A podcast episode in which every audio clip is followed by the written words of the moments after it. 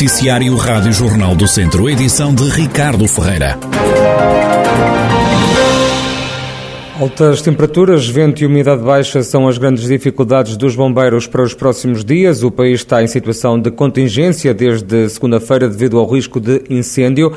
Guilherme Almeida, presidente da Federação de Bombeiros do Distrito de Viseu, explica o que está em causa. Nós neste momento temos aqui uma situação bastante complicada, não só na questão da ocorrência, mas depois na questão também de desenvolvimento. Uh, vamos ter aqui situações de ventos que se prevêem ventos fortes de leste, temos a situação da temperatura, temos a situação da umidade uh, baixa, temos aqui, digamos, um mix uh, complexo para, para não só dificultar o combate, mas também que prevê que o desenvolvimento do incêndio se torne, digamos, mais agressivo e mais, mais rápido e mais complexo. E com o aumento do risco de incêndio, foi reforçado o número de operacionais que está agora em prontidão. Então, o nível dos bombeiros foi aumentado o dispositivo, naquilo que é a prontidão nos, nos corpos bombeiros, nos, nos, neste caso também ah, na disponibilidade e naquilo que é o reforço de resposta dos corpos bombeiros. Agora, obviamente, e como sabem, todos os recursos são finitos e isto vai depender de tudo o que é a simultaneidade de ocorrências.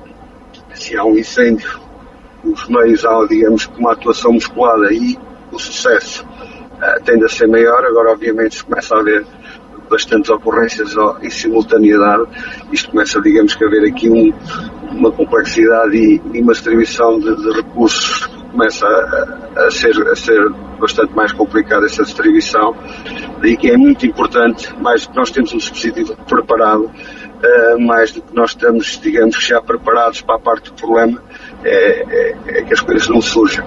Temos o problema do calor, temos a parte da natureza que não conseguimos controlar, mas a parte humana, isso aí já depende de nós e, e aí é importante todo cidadão colaborar nesse aspecto Guilherme Almeida, presidente da Federação de Bombeiros do Distrito de Viseu e comandante da Corporação Voluntária de Nelas, que pede à população todo o cuidado nesta altura em que há risco máximo de incêndio.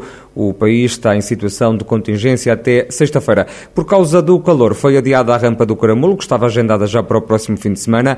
A prova a contar para o Campeonato Nacional de Montanha e já com meia centena de pilotos inscritos foi cancelada. Foi remarcada para 10 e 11 de setembro. O presidente da Caramulo Racing Team, Nuno Pinto, explica que a prova foi adiada por precaução. Aquilo que nos levou a, a ter que avaliar e considerar este, este adiamento é aquilo que hoje, infelizmente, que se passa no, no país. As condições climatéricas são, são, são adversas, é o calor, o risco de incêndio, todos os alertas que estão, que estão a ser comunicados por todas as entidades, desde o Governo a todas as entidades locais, a Proteção Civil, fizeram-nos avaliar e ter que tomar esta decisão, por precaução, tomar esta decisão. A rampa vai agora decorrer no segundo fim de semana de setembro e nos mesmos moldes. A prova, a prova será, foi adiada para, para o fim de semana de 10 e 11 de setembro, portanto foi encontrar aqui um ponto de equilíbrio, foram depois de consultar a Federação, o próprio município, portanto a entidade organizadora e a, e a Associação de Pilotos, foi encontrada a data 10 e 11 de setembro, uh, mantém-se, mantemos o sétimo, como sendo a sétima prova do campeonato, a penúltima prova do campeonato, uh, nada se altera, uh, portanto contamos que os pilotos mantenham as suas inscrições, que, que, que estejam presentes, considerando e acreditamos que vamos manter, poderemos ter um lote de pilotos que estará ali uh, na volta de 50, 50 inscritos do campeonato. Nuno Pinto, presidente da Caramulo Racing Team, sobre o adiamento por causa das temperaturas elevadas da edição número 31 da rampa do Caramulo. A prova ia acontecer este fim de semana, acabou então cancelada, foi reagendada para 10 e 11 de setembro. Autarcas da região mostram-se satisfeitos por o Governo prometer pagar na totalidade das obras nas escolas, isto no âmbito do processo de delegação de competências. Está também previsto um reforço de verbas destinadas aos custos das refeições escolares e aos transportes. O Presidente da Câmara de Santa Combadão diz que a garantia dada pelo Governo ao assumir o custo total das obras nos edifícios é uma excelente notícia.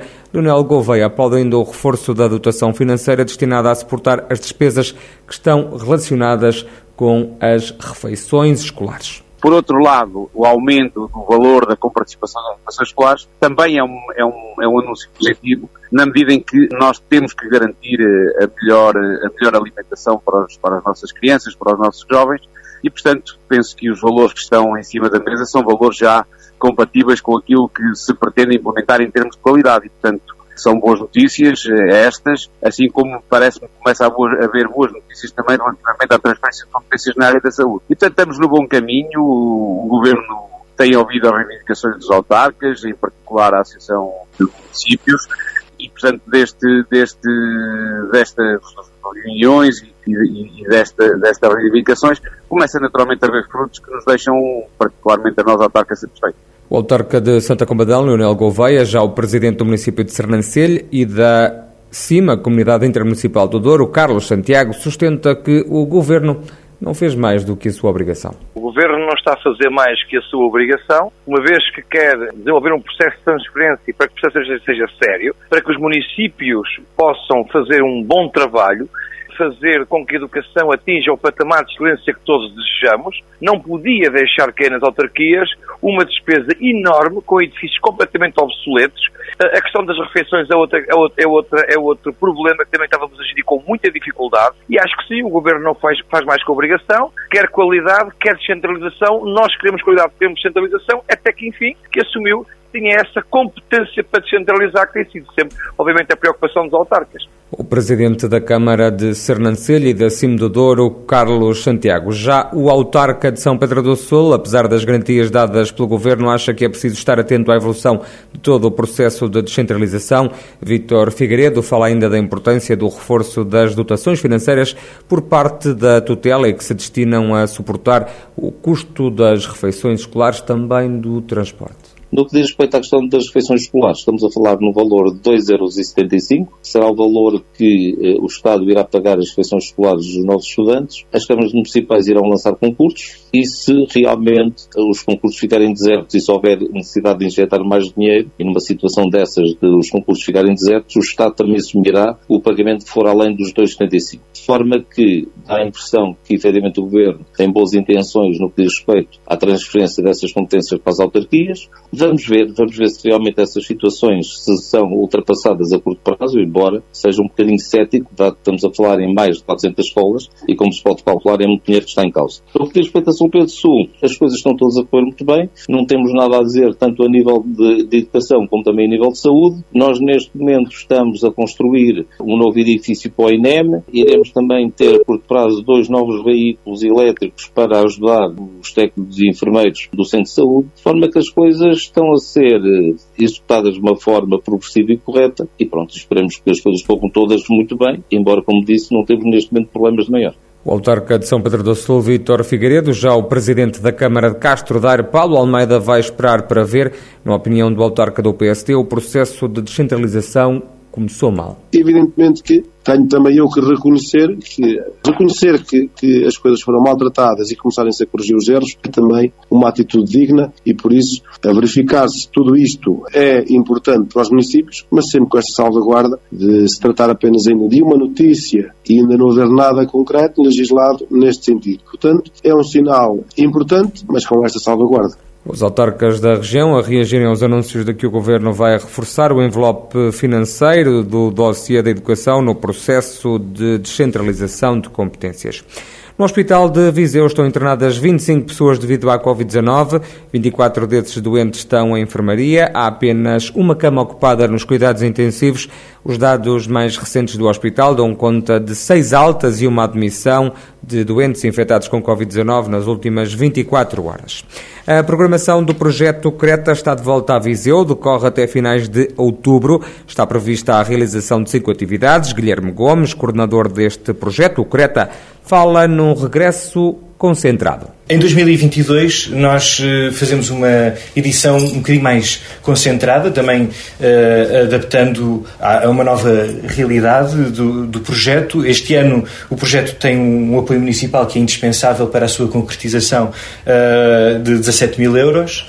Um, e, e, ao longo do, do, ano, o que nós fazemos no projeto Creta será focar-nos muito na identidade que o projeto uh, foi desenvolvendo para capacitar e reconhecer os agentes artísticos uh, locais.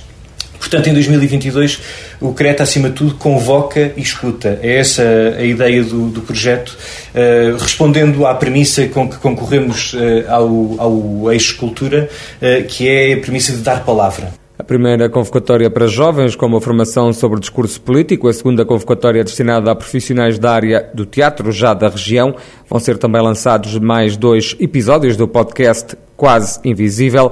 O programa inclui também encontros sobre três áreas dedicadas à cultura e o projeto Lugar onde se ouve. O projeto Creta pretende uh, espalhar pela cidade um conjunto de placas com códigos QR eh, que sirvam de porta para algo que neste momento é invisível, que é um projeto que temos feito uh, nos últimos dois anos, em que convidámos alguns dos dramaturgos mais, e dramaturgas mais entusiasmantes a trabalhar neste momento em Portugal. Convidámos a vir a Viseu, escolher uma morada real da cidade e inventar para essa morada real uma história, um lugar imaginado. Chamámos-lhe o lugar de onde se ouve. Uh, e este ano pretendemos materializar essa relação da imaginação com o, a morada real. Portanto, estes códigos QR serão também portas para a imaginação que vamos espalhar pela cidade de Viseu Uh, e, e, convidamos o público, no fundo, uh, a ter este tipo de relação uh, com a imaginação e com os lugares, que, uma relação que ultrapassa os próprios, os próprios lugares reais. Apesar da quebra de financiamento municipal, a vereadora da Cultura na Câmara de Viseu, Leonor Barata, elogia o programa que foi desenhado pelo Creta. Tiveram uma quebra de financiamento acentuada, porque as novas eh, regras do eixo, os patamares diminuíram e, portanto, provocou estes reajustes. E acho que souberam muito bem aproveitar, entre aspas, ou uh, adaptar a esta nova uh, circunstância. É claro que no final de dois anos de pandemia, uh, nós estamos todos a tentar perceber o que é que isto vai ser.